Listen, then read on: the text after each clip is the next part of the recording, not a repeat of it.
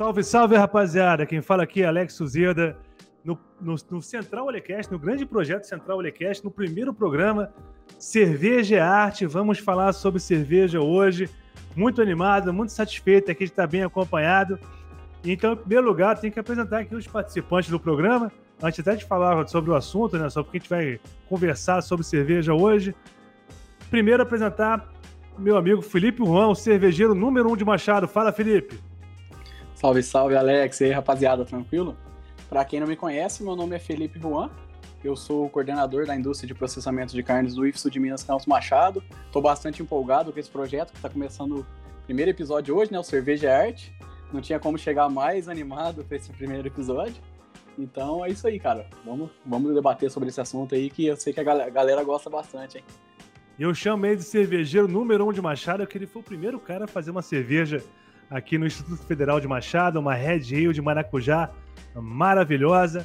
E também acompanhando a gente hoje, uma celebridade né, do Instituto Federal, professor Júlio César, grande Júlio César, grande amigo, grande parceiro, coordenador do curso de Ciência e Tecnologia de Alimentos. Fala, Julião. Fala, rapaziada, tranquilo? Hoje a gente está aqui para poder conversar sobre esse assunto que interessa tanta gente, cerveja, né? Então a gente aí vai ver se consegue é, passar para o pessoal algum conhecimento e também a questão né, de conversar, mostrar alguns estilos diferenciados, conversar sobre o assunto aí e vamos ver o que, que vai dar. Vai dar bom com certeza. Julião, deixa eu te perguntar uma coisa.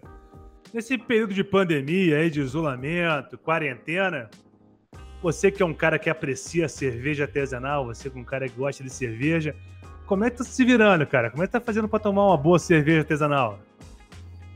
Cara, eu tô me arriscando de vez em quando, indo aos mercados da vida aí comprando, mas eu tô pedindo muito em casa. Né? Eu moro aqui em Poste Caldas, então tem algumas cervejarias aqui, eu tô pedindo, né? Apreciando, inclusive, alguns estilos aí que eu não tinha tomado, né? Inclusive observando algumas coisas sobre esses aspectos aí de, de entrega, é, prazo é, de entrega e a questão de, de, de, da cerveja vir né, fresca ou não, toda essa história aí, a gente tem muita coisa aí é, vivenciada aí nesse, nesse, nessa pandemia. O, o, engraçado é que quando ele falou, eu tô me arriscando aí, primeira coisa que eu imaginei é que ele tava se arriscando nas mainstream aí, eu tô me arriscando. primeira coisa que veio na cabeça, jamais ia pensar que ele ia falar sobre o que ele falou. Eu sou grupo de risco, cara. Verdade, não dá pra arriscar muito, não. E você, seu Felipe Juan, como é que tá fazendo pra matar a saudade da cerveja artesanal, cara? Tá fazendo em casa? Como é que tá fazendo, cara? Pô, pois é, cara. Eu tenho um amigo aí que ó, recentemente abriu um, uma cervejaria na cidade aí, né? E até, até então eu, eu não sei se ele tirou umas férias prolongadas, é ferinhas, que a gente chega lá, a porta tá fechada. Então, eu, eu, diferente do Júlio, eu tô me arriscando, me arriscando de verdade em algumas mainstream aí, porque a gente sabe que na cidade de Machado a disponibilidade é baixa. Então a gente acaba, quando consome uma cerveja artesanal de qualidade, a gente acaba pegando na gôndola do supermercado. Que a gente sabe que às vezes, não é geralmente, mas às vezes ela já não tá com aquela qualidade igual é tomar um chopp fresco.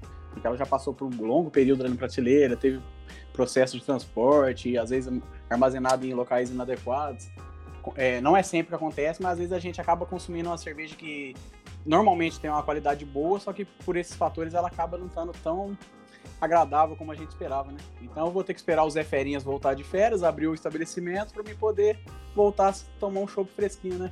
Ouvi dizer que é muito boa. E se você quiser um pouco mais sobre esse assunto, meu amigo, puxa a cadeira, enche seu copo e vem com a gente.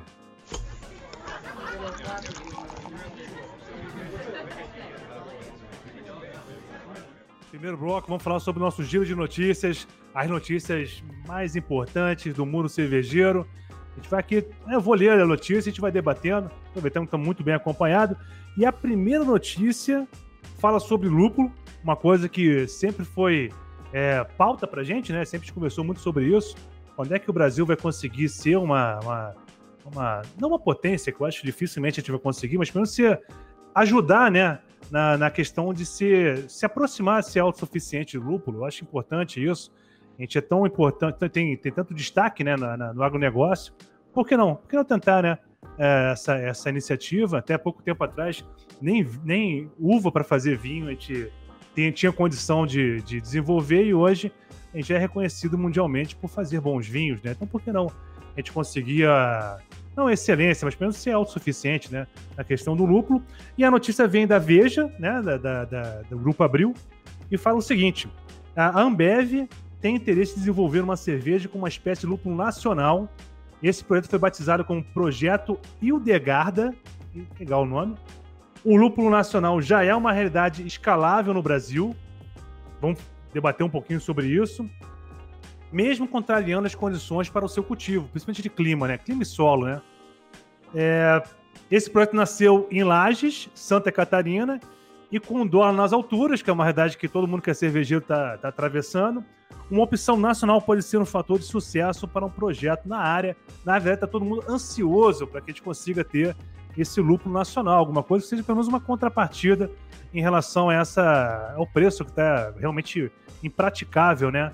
É, em relação ao lúpulo. É, isso tudo vem de uma, de uma parceria inédita com a Lombia e mais nove, mais, mais nove micro cervejarias para criar uma cerveja colaborativa, a Brazilian Blonde Ale, que terá uma edição exclusiva e direcionada a uma ação beneficente no próximo mês. Tu vê que, inclusive, tem uma ação social vinculada a isso. A Ambev muito sagaz, muito esperta. Felipe, em relação ao lúpulo nacional, ou pelo menos a perspectiva de um lúpulo nacional em grande escala, meu amigo, você que está mexendo, inclusive, não vou dar spoiler, mas que está mexendo nessa área aí, que está se interessando nessa área do lúpulo aí, o que, que você acha? Viável? Então, eu, eu queria até ouvir um pouco mais o que você e o Júlio pensam a respeito, porque eu sou bastante pessimista nesse assunto, é, confesso, bastante pessimista. É, a, a, a, na primeira vez que eu ouvi esse tipo de notícia, eu empolguei bastante, assim como a maioria. O pessoal escuta isso e já se empolga bastante. O problema é que a primeira vez que eu, que eu li uma notícia parecida com essa foi na época que eu comecei a mexer com cerveja lá em 2010. Saiu, naquela época, entre 2010 e 2012, já saía noticiário é, lúpulo brasileiro em escala, inclusive falava que seria em escala. E a gente sabe que até 2020, ano passado, a gente não tinha lúpulo em escala. É, e o que tinha normalmente nem era processado, a gente consumia ele em folha, na flor, né? Porque não era nem peletizado. É, tá, tá, mudando, já tá tendo peletizado, mas o Brasil não tem estrutura nem para produzir. Inclusive, eu, quando fui dar uma olhada nessa notícia que você acabou de falar aí, eles chegaram. A Aline Trindade, que é gerente da Ambev de Santa Catarina, e também o o gerente da, da Petrópolis, que também está envolvido nesse, nesse projeto, eles deram entrevista no Globo Rural, na revista Globo Rural. Até os dois têm opiniões contrárias sobre o que está acontecendo. Enquanto a Aline Trindade acha que o Brasil vai vir a ser independente, o... eu esqueci de cabeça agora o nome dele, que é da cervejaria Petrópolis, ele já não, não bota tanta fé, não. Diego Gomes, ele é diretor da, do Grupo Petrópolis. Ele fala que para isso dar certo no Brasil, a gente tem que torcer para um tipo específico, um estilo de cerveja pegar no gosto do consumidor. Aí sim a gente pode começar a pensar em, em, em ser bastante utilizado esse lúpulo, mas ele fala que, que, igual você falou no começo, potência esquece, e ele inclusive salienta que independência esquece também. Ele fala que isso vem para ajudar a reduzir custos, que inclusive é outra coisa que ele não acredita muito. Ele falou que o Brasil vai produzir esse lúpulo, é, e conseguir que os preços sejam tão mais baixos que o, que o, que o externo é difícil, porque como o clima não é adequado, existe muita tecnologia, muito trabalho em cima para conseguir fazer ele se adequar ao Brasil, e isso gera custo que vai acabar quase empatando esse valor final. Então, pra, pra, vamos falando da gente aqui, do nosso ambiente, cervejaria artesanal, micro cervejaria, esse lucro pode chegar até nós, mas não com o preço que a gente imagina que chegaria, entendeu?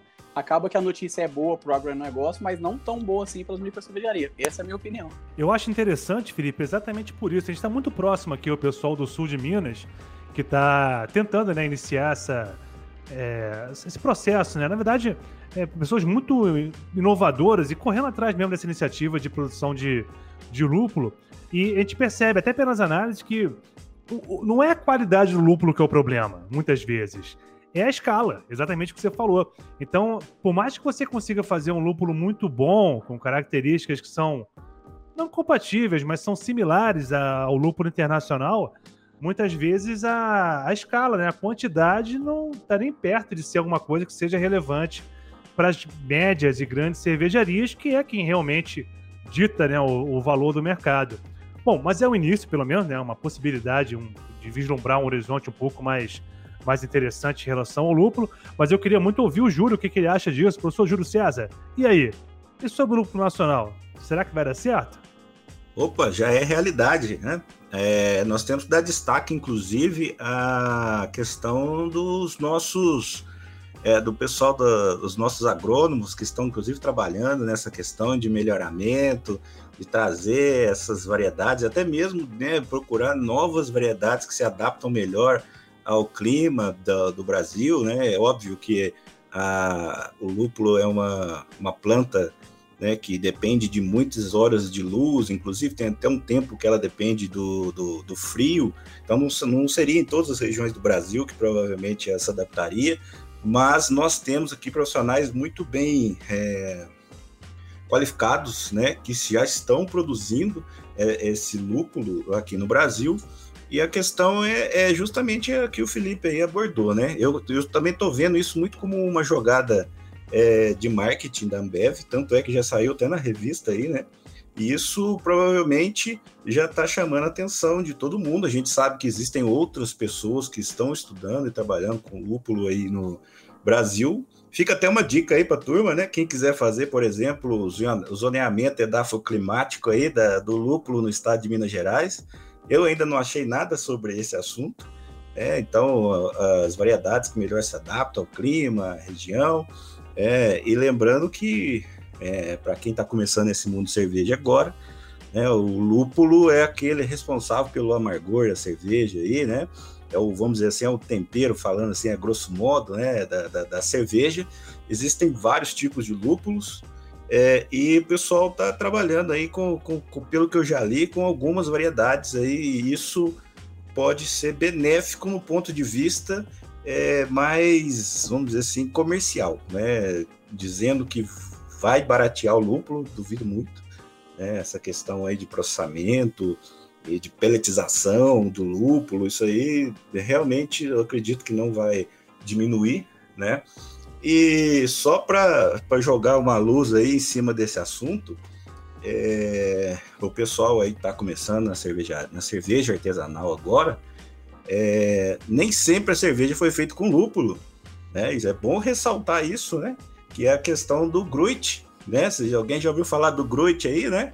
Inclusive, tem algumas cervejarias voltando a fazer cerveja com Gruit. É, o Gruit, na verdade, é uma mistura de ervas que o pessoal utilizava para dar o sabor na cerveja. E depois, com o tempo, passou-se a utilizar o lúpulo né? Principalmente aí pelo que eu já li, começou a se utilizar na França e depois se espalhou pelo mundo inteiro. E é, isso é só uma, uma, uma curiosidade aí para o pessoal né, que está começando no mundo da cerveja, que os cervejeiros mais velhos aí já conhecem essa história toda, já tem essa, essa mania de, de ler, de pesquisar sobre o assunto, mas realmente a questão do, do, do lúpulo produzido no Brasil é, ele inclusive né, vai trazer esse aspecto comercial de uma cerveja totalmente produzida no Brasil, aquela história toda, que se realmente quem gosta de cerveja vai querer experimentar, isso gera lucro para a empresa e não tem conversa. Né? Mas realmente é uma boa. É, nós temos algumas variedades, tem inclusive, se possível, algumas até brasileiras se adaptam melhor ao clima, então isso realmente é, é bom né, para o mundo cervejeiro, mas em termos de financeiro, para quem produz cerveja em casa, isso aí acredito também que não vai alterar muita coisa, não. Eu acho, professor Júlio, que aqui de destaque na, na, no Brasil a gente pode falar do lúpulo mantiqueiro, né? Que é, é, é talvez o, o mais reconhecido, né? Que tem, teve um vínculo até há pouco tempo com a, com a Baden-Baden, né? Acho que esse é o mais, mais e... relevante, eu acho, né? Inclusive, é, é, a gente já fez cerveja com ela, no, acho que fizemos, né, na, na, no Instituto, né? É, é um lúpulo muito bom, né? Não deixa nada a desejar. A gente fez, inclusive, com lúpulo, é, não foi peletizado, não, né? Foi o flor, foi a flor mesmo, né? E realmente, né, o que nós não temos é produção em escala para realmente abastecer todo o mercado, até porque cervejeiro, né? A gente sabe aí que tá para todo lado hoje. Ainda bem, porque a gente pode trocar experiência, conversando e, e, e aprendendo com as pessoas. Mas realmente aí é, é, nós temos, inclusive, eu estava lendo sobre esse assunto também. É, existe uma. Eu vou até pegar aqui para mim não falar besteira, que é o primeiro um, um lúpulo que foi trazido pelos poloneses aqui para o Brasil, que o pessoal inclusive denominou ele de Brasiliski, uma coisa nesse sentido assim, que na verdade significa brasileiro em polonês, né? E foi trazido em 1860, né? É o registro dos primeiros lúpulos que foi trazido e até hoje o pessoal cultiva esse lúpulo no sul do Paraná. Então, é, pessoal né, já tá, já é uma coisa antiga, mas sempre foi localizada. Hoje isso está virando, inclusive, objetivo de estudos científicos, né, o que é ótimo. É, isso é fundamental. Bom, e depois do Júlio falar sobre o Gruit aí, os cervejeiros mais conservadores se reviraram na cadeira, né? Arrancaram os cabelos. A lei da pureza?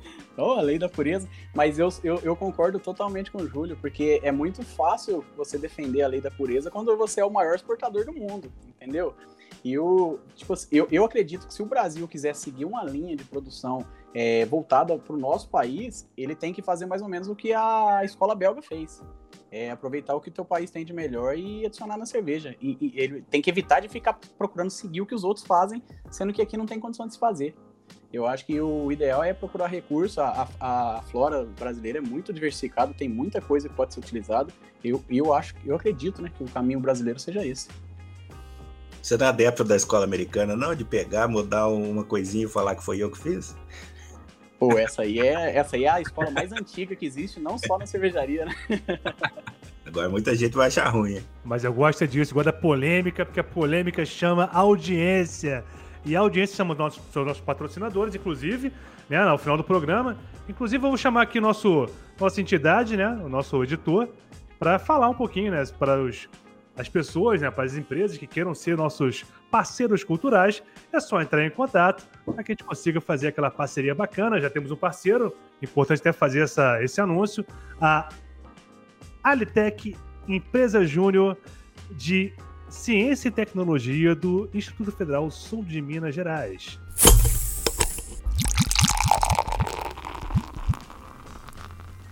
Maravilha, então já aproveitando que estamos falando de dinheiro, vamos para nossa segunda notícia. Agora já. Eu confesso que eu fiquei até um pouco surpreso pelas quantias, tá? Pela, pelo volume de investimento, mas parece que a cervejaria Petrópolis, né, o Grupo Petrópolis, anunciou que está planejando um investimento de 230 milhões em Minas Gerais. Esse dinheiro vai ser usado para ampliar a fábrica de Uberaba, onde já tem uma, uma unidade da, da, do Grupo Petrópolis. E, além disso, também vão investir pesado no estado, inclusive aqui no sul de Minas, tá? Uh, e também toda a logística, né? Questão de frota, revenda, trade, marketing e novos negócios, o que consequentemente vai gerar mais empregos para a galera aqui do, de Minas Gerais que trabalha com cerveja é, e esse investimento reforça o potencial de crescimento da empresa em Minas Gerais, até porque a participação de mercado até então não só era maior por não ter produção suficiente para abastecer o mercado. Eu que tenho contato mais com o pessoal que produz equipamentos para cervejaria, eu fiquei até é, é, impressionado, cara. Assim, é, pessoal que, que faz equipamento, que geralmente é do Sul, né? Rio Grande do Sul, Santa Catarina, Paraná, Hoje, Minas Gerais é o maior mercado de equipamento para cerveja, fermentador, cozinha, bibloco, tribloco. Pessoal que trabalha com inox, cara, todo mundo fala o como tá vendendo equipamento aqui para Minas Gerais e vem de contra essa notícia, né? Esse investimento é bacana. O Grupo Petrópolis, observar-te aí, estamos aí, estamos na área. Se quiser fazer alguma parceria, o editor, passa o contato aí para a cervejaria Petrópolis, para o Grupo Petrópolis, por gentileza, com todo carinho. Mas é isso. Ô, ô Felipe, é, esse, esse investimento eu acho que vem, vem de encontro a todo o potencial, não só que Minas Gerais tem, né, do consumo de cerveja, mas pela. Você até falou um pouquinho agora, né, da questão da, da, da, da flora, né, de como é que pode se explorar, de repente, um, um, quem sabe, um potencial, uma potencial escola brasileira. Eu acho que Minas Gerais se encaixa perfeitamente nesse, nesse, nesse enquadramento, não só pela pesquisa que já existe aqui, mas pelas condições geográficas de, de flora, pela, pela, pela, pela cultura cervejeira que tem aqui que, que você acha disso, Felipe? Bom, primeiramente, vale ressaltar a importância no quesito de empregos que vai gerar aqui na região, né? Ainda mais nesse cenário de pandemia, muitas pessoas sofrendo com, com perda de emprego. O cenário tá, da cerveja só vem crescendo cada vez mais. E o, o legal dessa, notícia é que essa fábrica foi recém-inaugurada, né? Se não me engano, ela foi inaugurada no ano de 2020. E a, a, a gente estava falando agora há pouco sobre é, questão de escala no lúpulo, né? E a cervejaria deles, eles com um problema terrível, né? Que todo mundo queria ter, que eles, é, o problema deles era ter, conseguir atender a demanda. Seja, a demanda é tão grande, na, não, não só aqui na região, é, mas como na região de São Paulo, porque ele, é, a cervejaria, apesar de estar localizada em Uberaba, ela acaba distribuindo na cidade de, além de Minas Gerais, no noroeste de São Paulo, Goiás e Distrito Federal. Então, é, ali acaba sendo um ponto estratégico para questão de rota, né? A, a, questão de logística ali é muito boa para eles. E outra coisa que eu achei bastante interessante nessa notícia é que essa fábrica de Uberaba vai, se, vai passar a ser a maior fábrica do Grupo Petrópolis. Que, ou seja, né, uma, uma cervejaria lá do, é do Rio de Janeiro, se não me engano, é, a maior unidade dela vai se encontrar em Minas Gerais. Então é uma curiosidade bem legal, isso é muito bom para os mineiros, bom para a gente que está aqui na região, né? Porque isso só demonstra que o trabalho está sendo bem feito e o pessoal tá bebendo bastante. Não, e bacana, né, cara? Que é mais um player no mercado, né? Você passa a ter mais um competidor. E, cara, eu sempre falei isso, assim, tudo bem, o, pessoal do Sul tem toda uma tradição, isso é inegável, né? Eles são, eles são a nossa ponta de lança, né? Em relação à produção de cerveja. São Paulo tem. Pô, São Paulo é importante para qualquer coisa que você faça no Brasil. É, tem tido bastantes iniciativas também no Nordeste, região Centro-Oeste. Mas Minas Gerais, cara, é, é, é um ambiente muito propício, né? Para esse tipo de, de investimento, porque além de ter um pessoal muito entusiasta aqui da cerveja, e aí da cerveja não só mainstream, mas também artesanal, Aqui o pessoal caseiro é muito importante, né? Grandes, grandes campeões aí em, em concurso são de Minas Gerais. Então, bacana, bacana que tem essa, esse investimento. Professor Júlio, você que é coordenador do, do curso de Tecnologia de Alimentos, será que a rapaziada, será que eles vão conseguir se encaixar? O perfil do curso, será que eles conseguem é, se enquadrar nesse, nesse, nesse, nesse novo, novo, nova perspectiva, né? De, de produção de cerveja em Minas Gerais. E qual é a sua opinião em relação a esse investimento? Vem numa hora boa, vem numa hora certa? Você acha que é adequado esse investimento? Tomara que venha mais, né? Olha só, professor Alex, investimento na área de geração de empregos, na área de alimentos, é sempre bem-vindo, ainda mais no estado de Minas. E você pode ter certeza que todos os profissionais formados conosco aqui no curso de Ciência e Tecnologia de Alimentos, eles estarão capacitados para trabalhar em qualquer área da, da, da produção de cerveja, inclusive qualquer área na produção de alimentos, porque nós temos a nossa cervejaria escola dentro da instituição, com os nossos é, pesquisadores, né? E, e, isso faz uma diferença tremenda na, na formação do profissional. Tá? Então, isso realmente é, você pode ter certeza que todos os alunos formados no, no Instituto Federal Sul de Minas estarão capacitados aí para trabalhar em qualquer é, cervejaria, inclusive nessas muito grandes, que é o foco né, de, de qualquer, qualquer aluno que queira, que está formando aí. E a questão de investimento, Alex, é, eu vou só te falar uma coisa assim que é muito engraçado, assim, que eu pensei que agora que é o seguinte. É, Minas Gerais, né, é um dos estados, se eu não me engano, é o estado que tem mais cidades no Brasil. Se não for o estado, é um dos mais, né? E isso é, gera até um pequeno ditado aí que fala que todo mineiro quer ser prefeito, né? Quer ser prefeito, por isso tem muita cidade, né?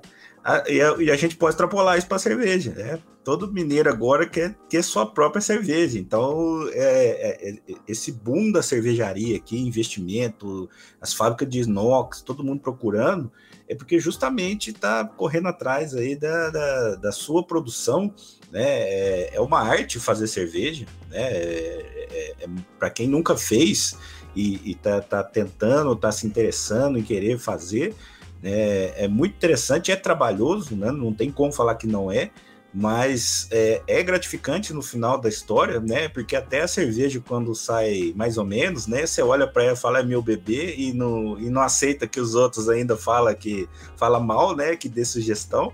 É, mas com o tempo você vai, você vai é, entendendo o, a questão de defeito, vai aceitando mais opiniões, né?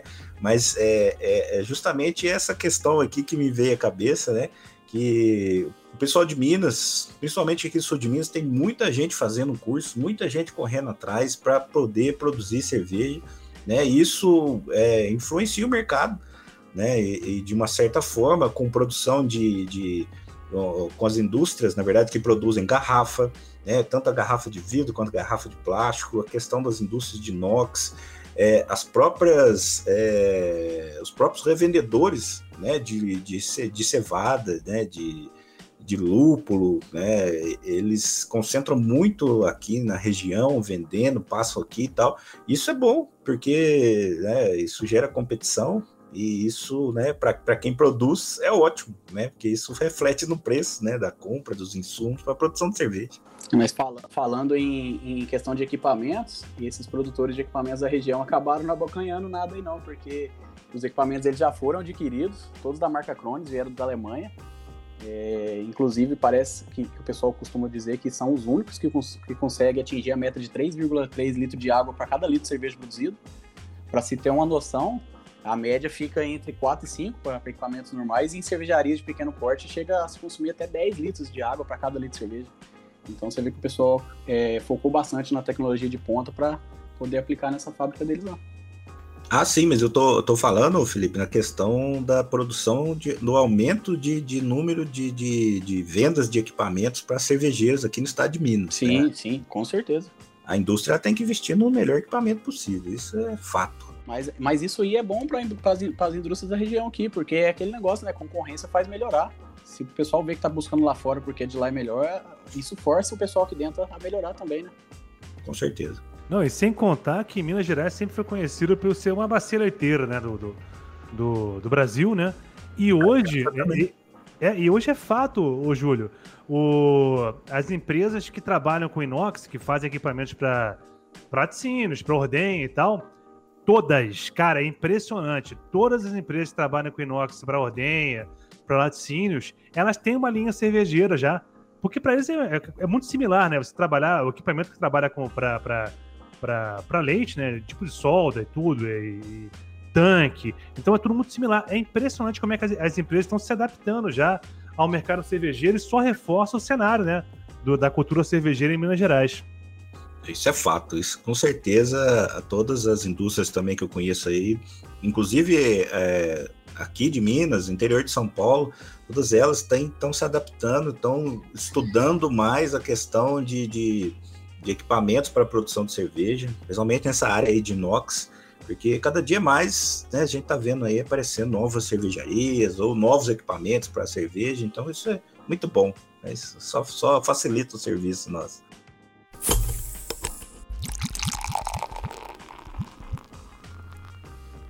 Não, maravilha, maravilha. E já que estamos falando de mercado, vamos para a nossa terceira notícia, nosso giro de notícias, esse debate bacana. E agora vamos falar sobre uma tendência de mercado, que é a tendência do off-trade. A gente vai explicar o que é o off-trade. E isso depois, isso já era tendência antes do, do, do, do, do cenário de 2025, de, de isolamento e toda essa, toda essa, essa essa nossa vida né, atual, essa mudança radical que a gente teve na nossa vida.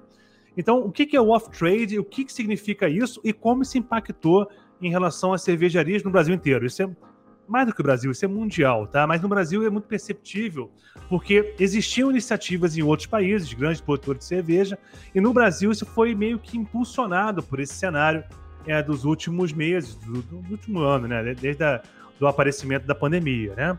Então, é, em relação à tendência do, do, do off-trade, é, a gente até pegou aqui uma, uma notícia do, da revista Beer Art, tá? que fala de, um, de uma cervejaria específica, que é, que é a Manex, lá da, do Paraná, tá?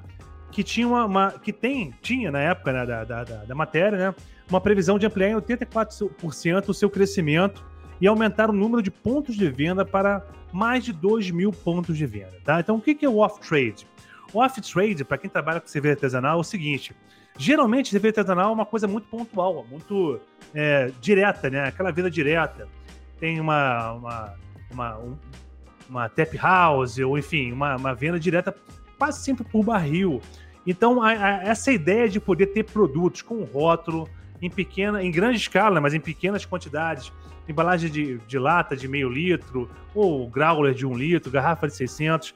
Então, é começar a colocar no mercado, dividir espaço, off-trade é isso, tá? Dividir espaço com as cervejas mainstream na gôndola. Né? Você criar a oportunidade do, do consumidor aí no supermercado, aí numa, numa loja de conveniência e encontrar o seu produto dividindo mesmo, ombro a ombro, em espaço com as, com as cervejas mainstreams né, das grandes empresas. E isso é muito bacana, tá? E, e, e, é engraçado como o mercado vai se adaptando e como vão se encontrando é, oportunidades e até algumas, algumas é, iniciativas criativas né, para que você consiga trabalhar com off-trade. Né? E, e, essa, essa tendência que vem se acelerando no mundo inteiro é, impactou a Manex, que resolveu investir em off-trade, claro, investir nessa, nessa tendência, e tem trazido resultados muito positivos para a empresa. Na verdade, eles conseguiram uma, um fôlego a mais para atravessar todo esse momento de crise fazendo isso, colocando realmente a cara para bater. Isso, off-trade, talvez seja essa a melhor definição. É colocar a cara para bater. Pega uma garrafa, mete um rótulo e vai para a gôndola do supermercado, vai para a gôndola é, do, do, da loja de conveniência, coloca no mini mercado, coloca no restaurante. É, é bacana, assim, é, eu acho muito interessante quando a gente coloca as cervejas artesanais com esse poder até porque uma coisa que ficou muito, muito em voga no Brasil, no mundo inteiro, a gente fala do Brasil, mas é no mundo inteiro, é a questão do beba local. Né? Você beber na sua própria região, privilegiar cervejarias que são da sua região, mesmo que seja pequeno, uma nano cervejaria, uma micro cervejaria, mas você estimular, pelo menos dar essa, essa moral aí pro pessoal que está trabalhando pra caramba para conseguir trazer uma cerveja de qualidade dentro do seu município ou dentro da sua região.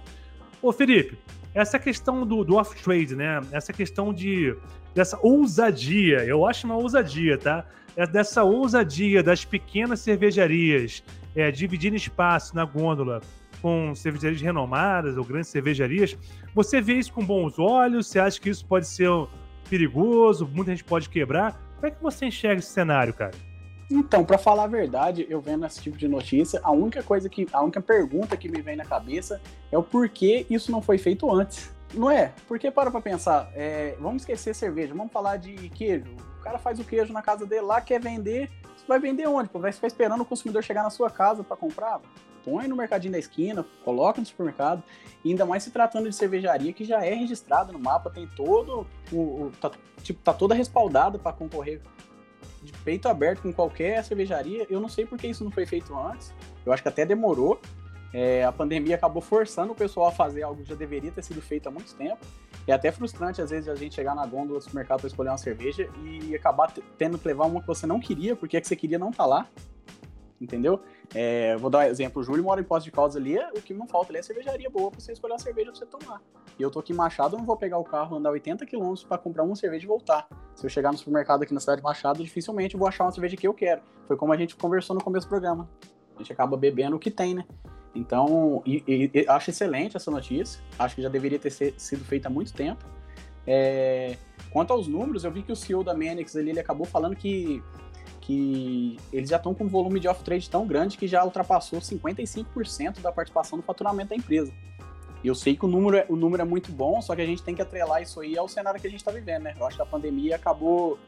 É, é claro que o número é bom, só que ele acaba parecendo que é melhor do que é, porque eles tiveram muitas perdas no outro, no outro setor, entendeu? No antigo. A pandemia afetou eles no outro e acabou fazendo que esse destacasse mais ainda. Não sei se você consegue entender o que eu estou querendo dizer. É, o número é bom, mas ah, eu acho que quando voltarmos à normalidade, não sei se ele vai ser tão bom assim. Eu acho que tem que trabalhar melhor. O, o caminho é muito bom, é, como eu disse, já deveria ter sido feito há muito tempo e o negócio é continuar e melhorar cada vez mais. Fala, Julião. Júlio César, e aí? O que, que você acha? Cara, eu vejo também. Tem espaço para essa galera? Os pequenininhos têm tem, tem espaço na gôndola, cara? Cara, tem espaço para todo mundo. Na cerveja, a, a gente conhece é, a gente que, que procura rótulos diferentes, a gente conhece cada dia aí, se deixar uma marca nova, né? Dependendo da, da região onde você está, obviamente, né? É, e da cidade também. Isso é muito interessante, e só relembrando aí, na verdade, lembrando e relembrando para o pessoal que essa questão do, do off-trade ele, na verdade, ele vai funcionar para, obviamente, as cervejas que são né, cervejarias registradas, né? Não tem como o cervejeiro fazer em casa e querer vender isso no, no supermercado.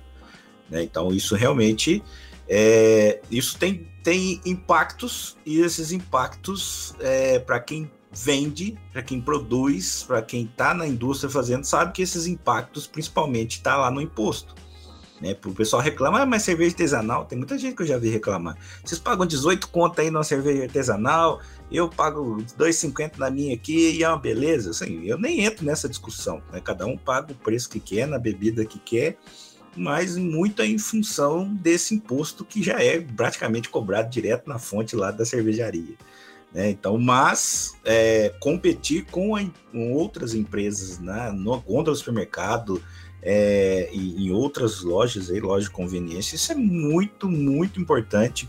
É, com o tempo, isso aí vai se firmar, porque o brasileiro cada vez mais está querendo é, conhecer marcas novas, principalmente marcas é, que produzam cerveja de qualidade mesmo. Né?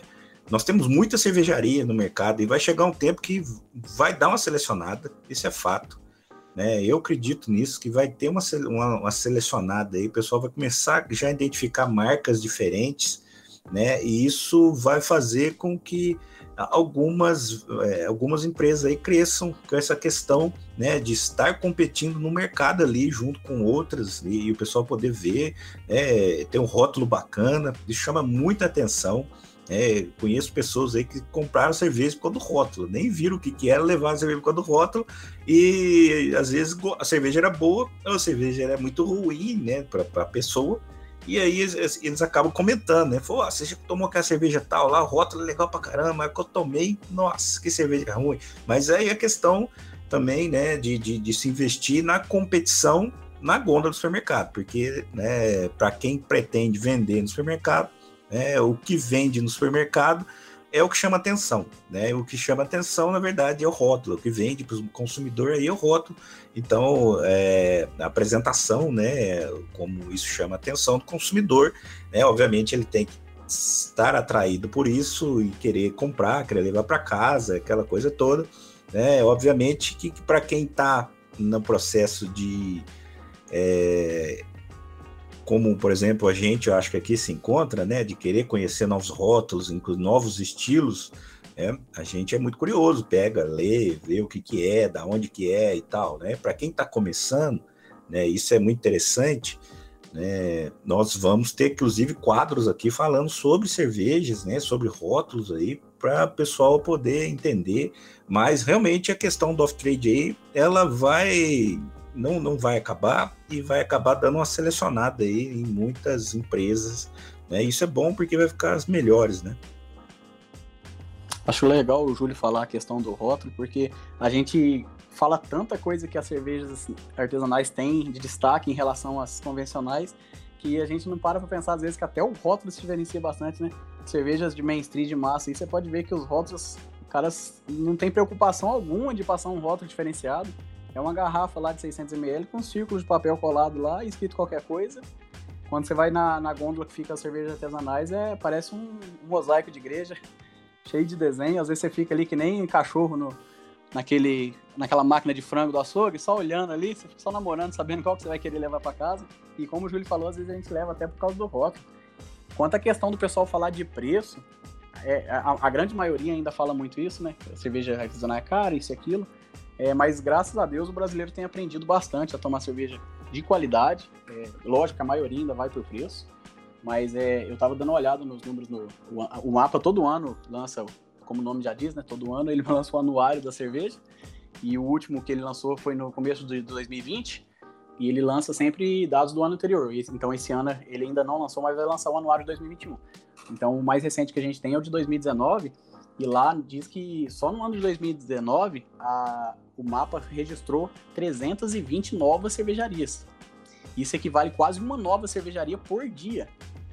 Para a gente usar efeito de comparação, quando eu comecei a mexer com cerveja lá em 2010, o Brasil inteiro tinha registrado 114 cervejarias. Ou seja, só em 2019 o Brasil registrou mais, mais que o dobro de cervejarias que existia no Brasil inteiro em 2010. Então você vê como é que o, o brasileiro tá, tá se habituando a tomar cerveja artesanal. Se, se, é, esses números mostram que tá comprando, se não tivesse comprando, não tava abrindo cervejaria nova todo dia. Ou seja, tá abrindo uma cervejaria nova todo dia, porque o brasileiro tá comprando, tá consumindo. E esse número é, é impressionante. E a perspectiva que esse ano tenha crescido ainda mais, né? É, por volta de, do final de janeiro agora para início de fevereiro é quando a, o mapa costuma lançar o anuário para a gente ter noção de como é que foram esses números. E vale ressaltar também que esses números são apenas de cervejaria registradas, né? Se a gente for contar as que não são registradas aí, esse número aí vai, não dá nem para calcular. Olha só, deixa eu só falar um, um, um, negócio aqui, que é o seguinte, a questão dessas... É, é, pessoal, né, o nosso foco aqui, obviamente, é cerveja artesanal, isso é fato, né? O Felipe falou muito bem aí. É, eu só acho, assim, é bom também as pessoas terem na cabeça que tem espaço para tudo, né? Tanto para cerveja mainstream, como a cerveja é, lá da, da Ambev, da, do Grupo Petrópolis. E outra coisa interessante é que essas cervejarias grandes, elas inclusive estão absorvendo essas que estão se destacando no mercado né? Cervejas que, que estão fazendo muito sucesso na região estão, estão crescendo. Muitas das vezes a, a própria Ambev, a própria Grupo Petrópolis vai lá e compram essas cervejarias, né? Com o rótulo, tudo bonitinho, e passam a fazer, né? Do, parte do, do, vamos dizer assim, do, do portfólio dessa empresa. Né? E, então a questão de fazer uma coisa bem feita, né? Selecionar, você ter um público fiel, passa, né, obviamente, pelo sabor, pelo rótulo, tudo isso.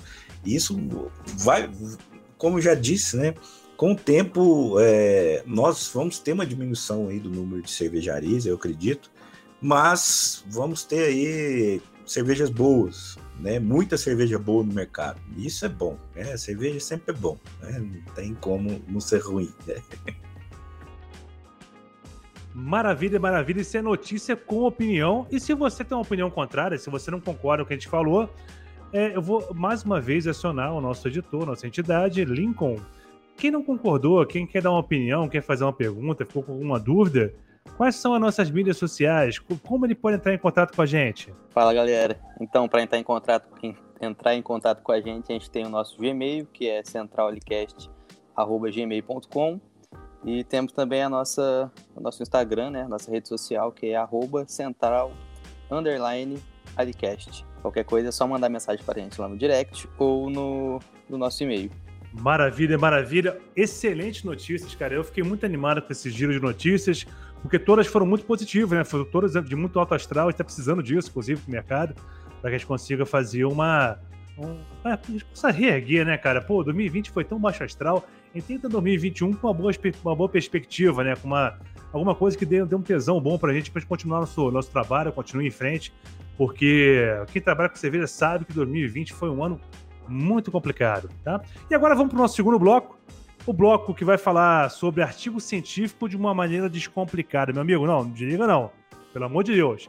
Tá achando que vai ser complicado? Nada disso.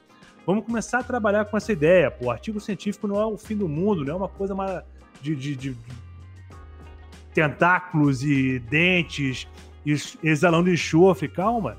A gente vai conseguir falar isso com tranquilidade, explicando, pelo menos instigando você a se aprofundar no assunto. A gente vai só falar superficialmente, né, qualquer ideia do artigo científico, e aí depois, se você tiver curiosidade, eu espero que tenha, você vai lá, a gente vai deixar o link já no, no post aqui do nosso podcast, você vai ter contato com o artigo e aí você consegue ter uma, uma, uma, opinião um pouco mais abalizada, né, assim como nossos convidados, para falar um pouco mais sobre cerveja.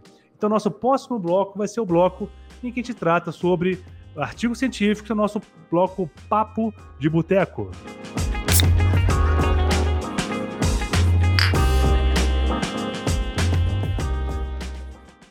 No nosso quadro Papo de Boteco, vamos falar sobre um artigo científico que é uma revisão, na verdade, que trata sobre um assunto que é muito bacana de trabalhar, que são os compostos fenólicos na cerveja. A gente vai falar um pouquinho dessa, dessas substâncias, por que, que elas são importantes, qual que é o papel que elas desempenham na ciência, na tecnologia da cerveja. E o artigo que a gente trouxe hoje para o nosso Papo de Boteco é Tradução Livre, Substâncias Fenólicas na Cerveja, Diversidade Estrutural potencial reativo e relevância para a fabricação de cerveja e principalmente a qualidade da cerveja, tá? A pesquisadora desse, desse, dessa revisão é a Julia Wanemacher, espero ter falado corretamente, do Institute of Brewing and Beverage Technology Technical University of Munich, na Alemanha. Então, fez uma revisão em relação ao que, né, que há de mais relevante em relação às substâncias fenólicas. Tá? Esse artigo é de 2018, né, relativamente recente. Então fica como base, né? Fica como referência, né? Para quem quer um pouquinho mais de informação sobre esses compostos. Né? E aí é bacana porque as, as pesquisas de polifenóis cada dia tem desempenhado um papel mais importante na ciência da cerveja. Né? Lembrando que a, os compostos fenólicos são substâncias que compreendem é, um grupo fenólico, tá? como flavonoide, por exemplo, monomérico ou oligomérico. E a grande característica dessa, desse grupo de substâncias é o potencial antioxidante ou pró-oxidante, aí vai de cada alimento e como você conduz né, a, a presença e a formação desses elementos eles entram na cerveja como importantes precursores de sabor, agentes aromatizantes e como parceiros de interação com outros constituintes da cerveja. Isso vai influenciar características importantes da cerveja, como cor, é, sabor, estabilidade coloidal, tá? estabilidade de sabor. Né? Essa é uma característica importante dos compostos fenólicos. Como qualquer revisão, né, esse artigo acaba trazendo as informações importantes e mais relevantes, mais atuais, né? do estudo é, em relação aos compostos fenólicos e como elas podem interagir na cerveja. Outro ponto importante é a influência desse, desse composto, né, desse, desse grupo de compostos, na verdade, em parâmetros da, da cerveja, né, da qualidade da cerveja.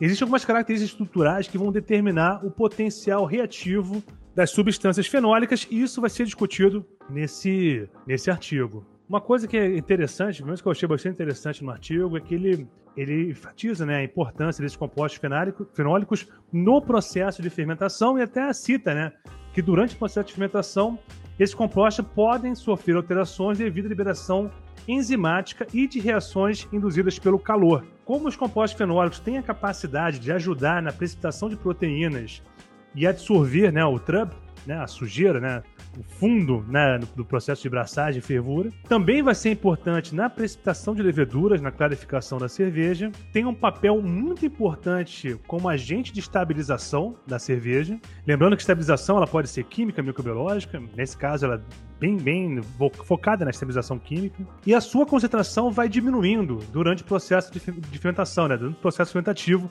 Existe uma diminuição desses compostos. Para o cervejeiro, a escolha das matérias-primas, como lúpulo, malte, determina a composição dos polifenóis na cerveja final. Apesar de ter um conteúdo de polifenol substancialmente mais alto no lúpulo, a maior, é, maior quantidade, maior, maior parcela de contribuição dos polifenóis vem do malte, né? Se origina do malte de cevada, gira em torno de 70 a 80% da contribuição dos polifenóis. Apesar de não ser rico nessa substância, é a cevada a grande a grande fornecedora dessa substância.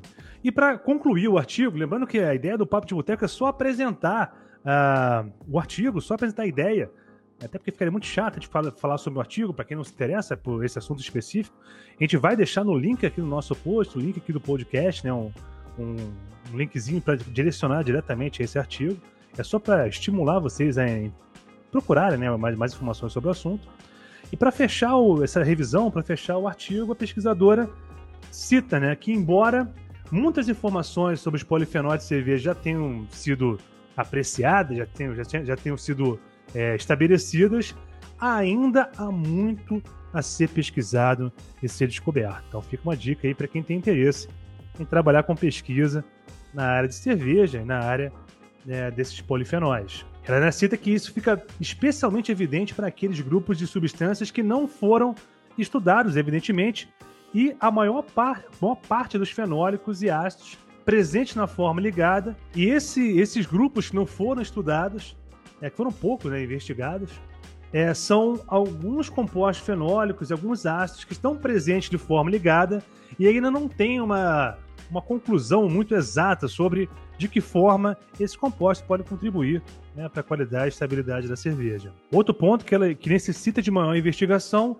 é a reatividade desses compostos e a influência dos compostos fenólicos é, na qualidade da cerveja. Ainda tem muito campo a ser explorado, muito a ser descoberto, e também falta conhecimento a, a, a respeito da, de compostos de fenolamida e a sua influência na qualidade da cerveja e alguns parâmetros, como atividade antioxidante e como essas substâncias interferem no sabor, lembrando da importância da atividade antioxidante natural da cerveja, principalmente, claro, nesse caso, é, com a presença do oxigênio, enfim, com, com, a, com a possibilidade de entrar em contato com o oxigênio. É possível que no futuro, sabendo trabalhar bem com as matérias-primas, entendendo o processo de fabricação da cerveja, descobrindo, investigando mais né, as variedades de lúpulo, é possível que você também tenha uma ideia mais precisa é, dos da quantidade de compostos fenólicos, e aí sim você pode levar em conta a influência desse composto na, na, na estabilidade, na qualidade da cerveja. Tá? Então fica só essa dica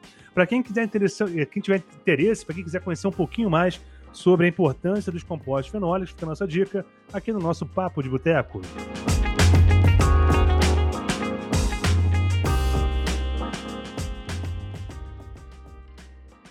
E agora nosso nosso bloco Happy Hour, que é o bloco que a gente fala Hoje, infelizmente, não vamos degustar, mas no próximo programa, aguardem, vamos degustar ao vivo aqui sobre as carrapetas da edição de Lincoln. Vamos degustar a próxima cerveja. Inclusive você, você que faz uma cerveja em casa, você que é um cervejeiro caseiro, ou você que é uma cervejaria aqui da região, quer mandar um exemplar da sua cerveja para a gente deguste aqui e fale um pouco do estilo, né? Comente um pouquinho de onde que veio, a história do estilo, a característica do estilo e deguste aqui no programa a sua cerveja, pelo amor de Deus, vai ser um sacrifício, né, Júlio? Vai ser sacrifício ou não, cara? Vai ser, vai ser uma, como diria, vai ser um, um sacrifício tão grande que não vai ter nem condição de fazer. Mas em nome da ciência estaremos aqui ah, degustando a sua cerveja. Então, se você é cervejeiro caseiro, cervejeiro artesanal da região, fazendo uma análise sensorial do seu produto Inclusive trazendo feedback com todo carinho. É claro que a gente vai com todo carinho, né, Júlio? A gente não ninguém, vai. É, ninguém vai esculachar a cerveja aqui, não, gente. Pode ficar tranquilo. A gente vai dar opinião sincera, assim, né? Porque muita gente quer saber se realmente é cerveja. Aliás, né? Se a cerveja tá boa. Nós somos bebedores de cerveja, não somos especialistas, sommeliers, nem nada, mas a gente tem um certo conhecimento que a gente pode até passar para as pessoas para melhorar e tal. Até porque o nosso lema que aqui não é palestrinha, aqui não é aulinha, aqui é raiz, é resenha. Então a gente vai resenhar em cima da tua cerveja.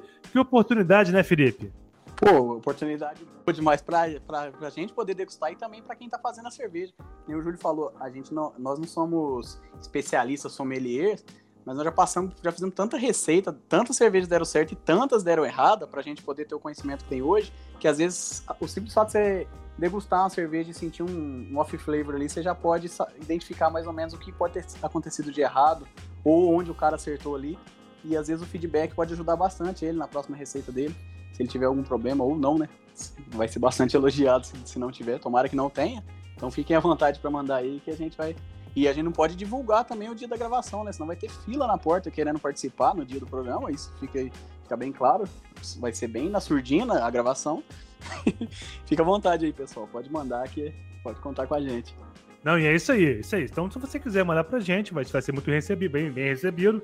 A gente vai sempre falar do estilo, é um estilo pro programa, nosso quadro, Happy Hour.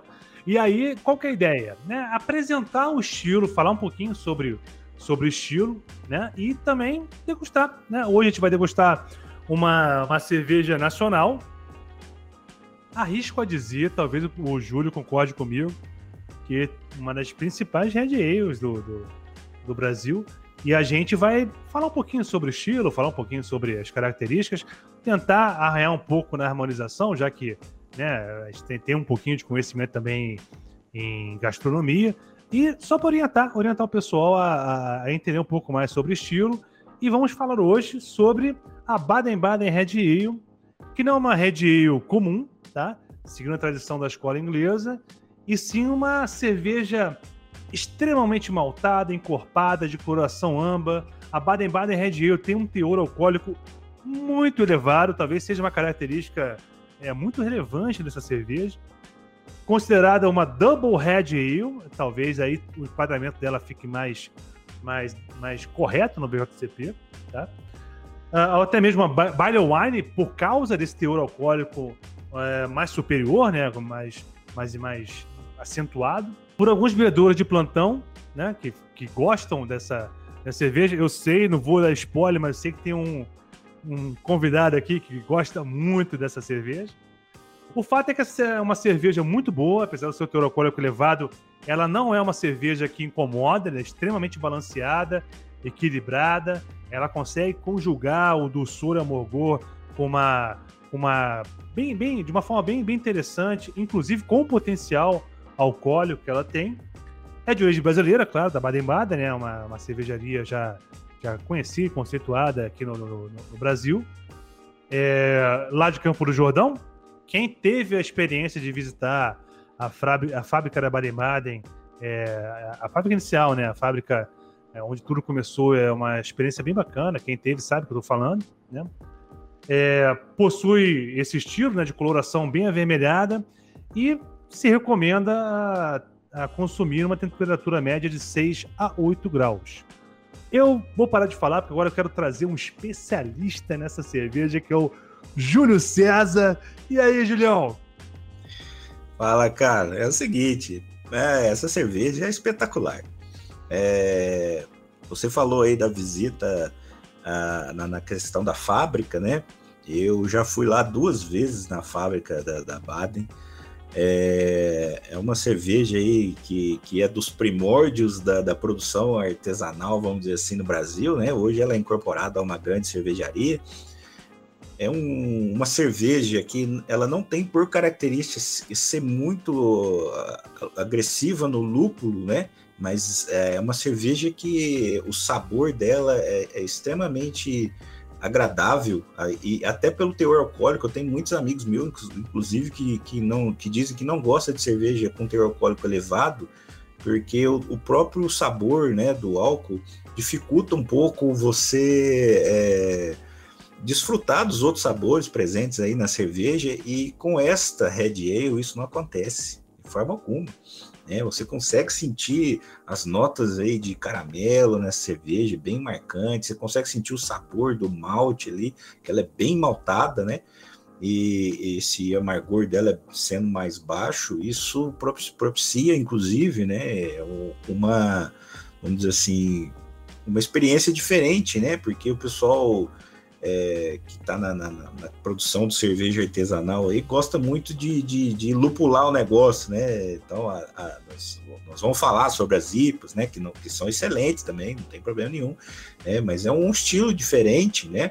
E como o Alex já falou aí, é, ela combina muito bem com produtos carnes, né, fortes, né, inclusive no site diz que, que combina até com carne de caça, né, eu recomendo até com carne de urso, que essa cerveja é muito boa, né, não é fazer propaganda, não, não é, não tem nada a ver com isso, é, é uma cerveja que realmente me agrada muito, né? Obviamente outras cervejas também me agradam muito, mas. Não estamos ganhando nada com isso, né, Júlio? Mas se, quiser patrocinar, se quiser patrocinar, nós estamos aí, né? É, é uma cerveja que a graduação alcoólica é 9,2, então não, é uma cerveja que você vai tomar no churrasco a noite inteira, né? Apesar de, de, de conhecer algumas pessoas aí que até poderiam fazer isso, mas é uma cerveja para degustar, né? Você ter um, uma experiência diferente, eu recomendo tá? para quem quiser aí experimentar.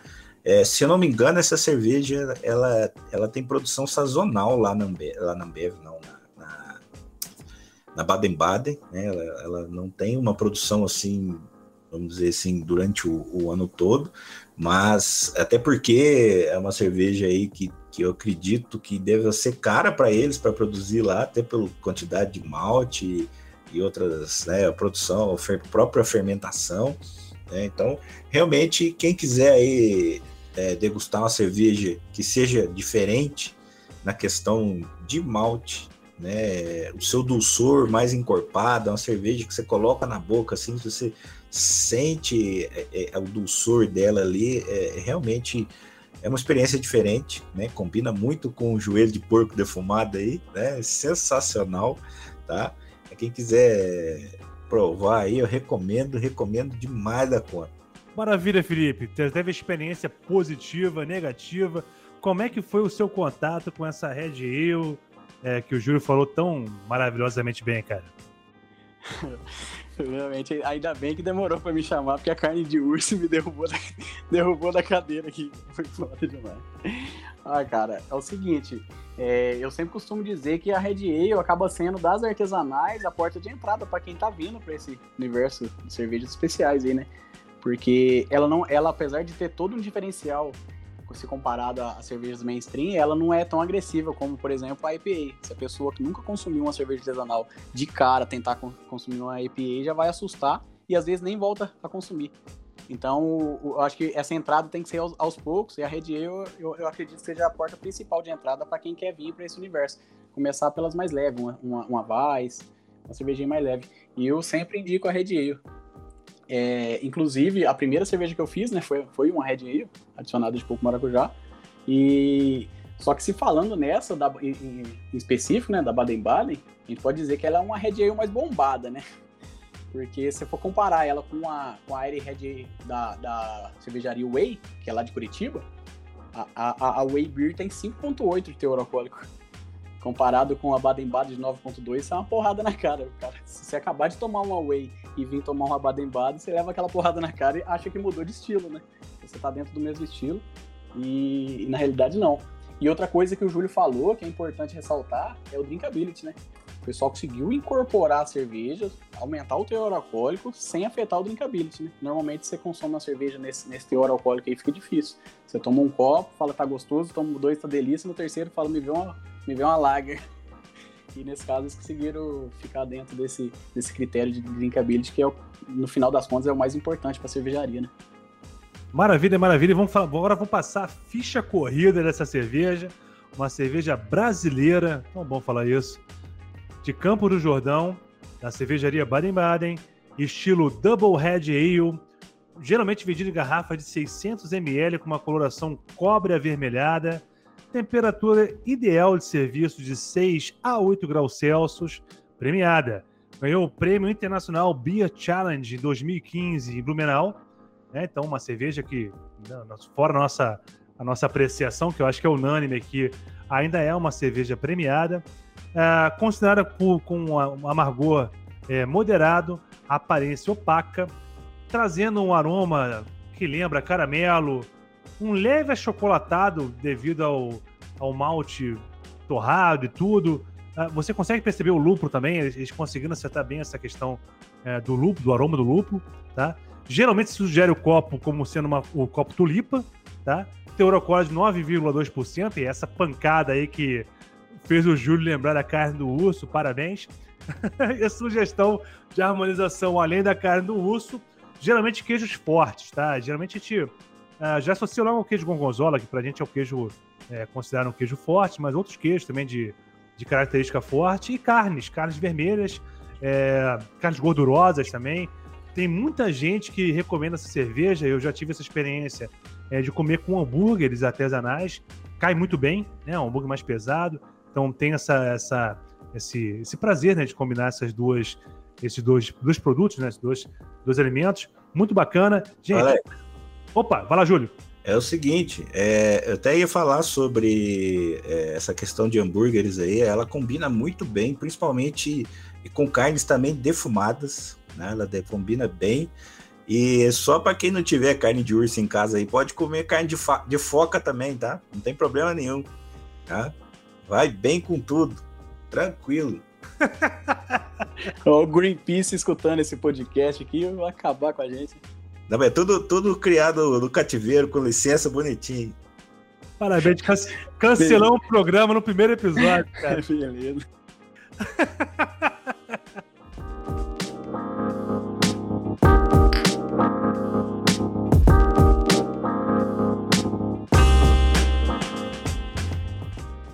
Bom, finalizando nosso programa, eu tenho um prazer imenso aqui de ter essas duas, esses dois, essas duas figuras, né? Esses dois parceiros aqui nesse programa. É, queria primeiro agradecer a participação do, do Júlio, Júlio César, é, professor do Instituto Federal, coordenador do curso de Ciência e Tecnologia de Alimentos. Julião, cara, prazer. Quero muito que você volte diversas vezes aqui com a gente sabe como eu gosto de você, cara. É um prazer estar sempre conversando contigo. E aí, suas considerações finais, meu amigo?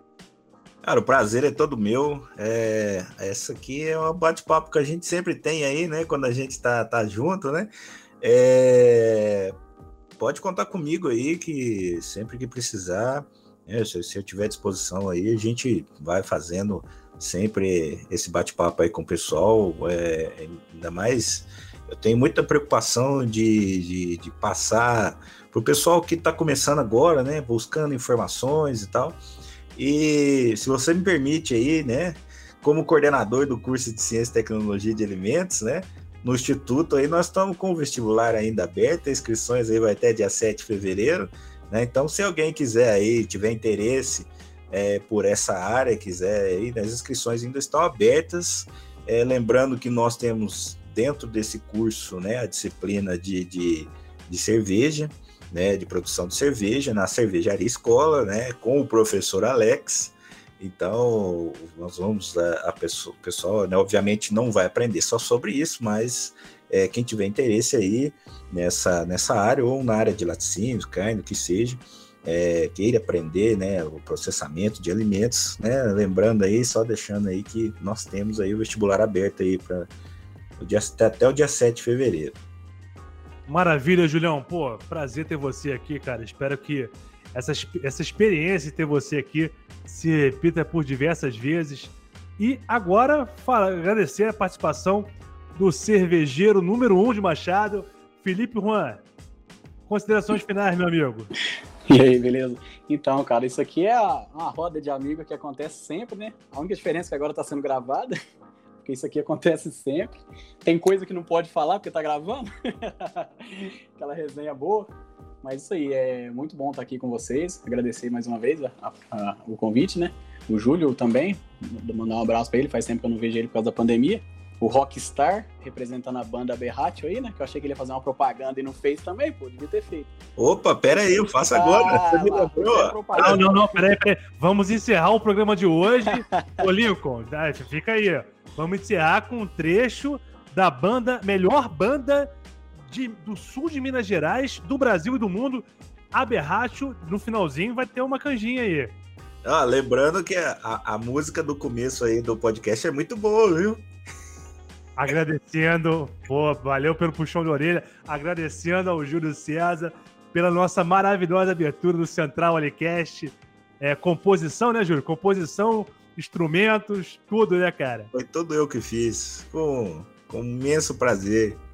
Eu falo, o cara é o rockstar do Sul de Minas, cara. Isso aí, cara. Prazer demais estar com vocês. Abraço, pessoal. Até a próxima. Hein? E agradecer principalmente a você, meu amigo, a você, minha amiga, ouvinte do nosso programa Cerveja Arte. Não se esqueçam de seguir a gente nas nossas redes sociais.